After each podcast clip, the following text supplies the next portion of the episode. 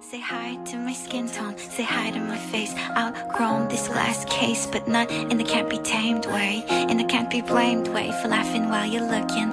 Glassy eyed and hungry, expect the same meal to be cooking like.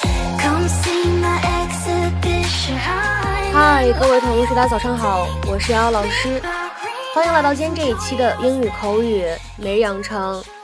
在今天这期节目当中呢，我们来学习下面这样的一段英文台词。依旧呢是来自于《摩登家庭》的第三季第三集，先来一起听一下。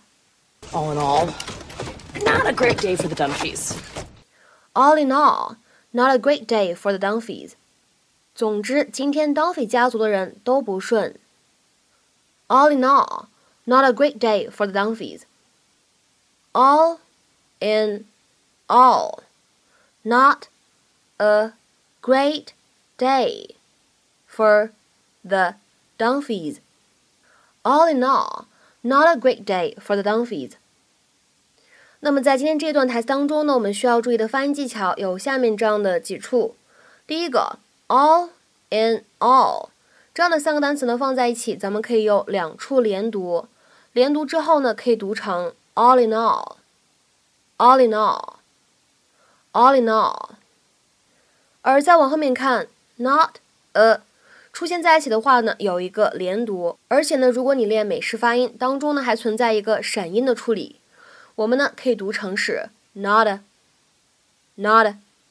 而再来看一下最后一处，great day，出现在一起可以有一个非常典型的失去爆破的处理，我们呢可以读成是 great day，great day。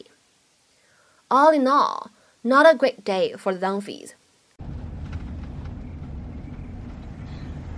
I let down my mom and dad today, and worse than that, I let down my teacher.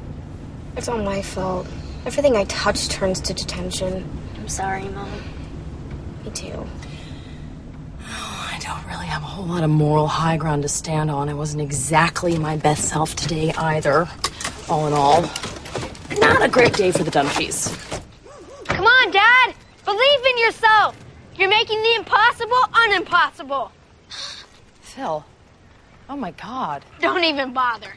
He's in the zone. He can't hear you. Go, Dad! You got this! All week long, I've been telling my girls how to act instead of showing them. But not Phil. Phil could have said, Alex, relax, don't take everything so seriously, or Haley, challenge yourself, don't give up so easily. But instead of talking the talk, Phil walked the walk. And isn't that what we're supposed to do for the people we love? 那么今天节目当中呢，我们来学习的这样一个短语呢，相对来说比较基础，叫做 all in all。你们经常可以在写作的时候呢，使用这样一个短语来总结一个人的观点。它的意思是总而言之。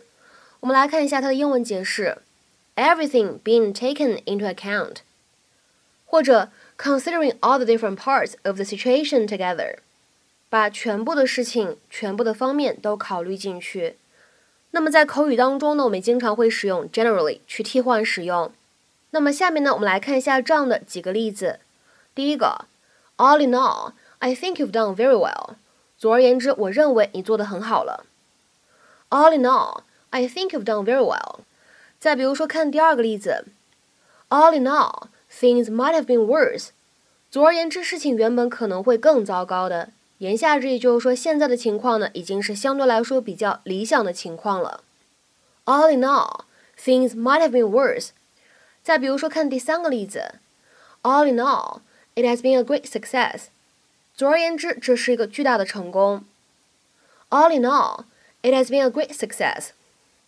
再比如说，我们看下面这样一个例子，All in all, I was pretty confident that you would win the game。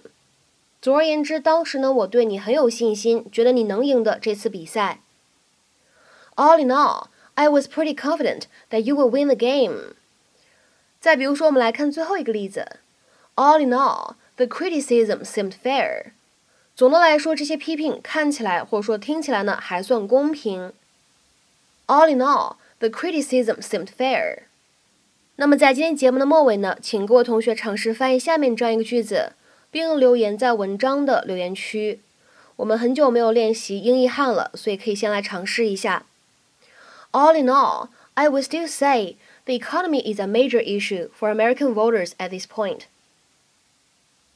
All in all, I would still say the economy is a major issue for American voters at this point.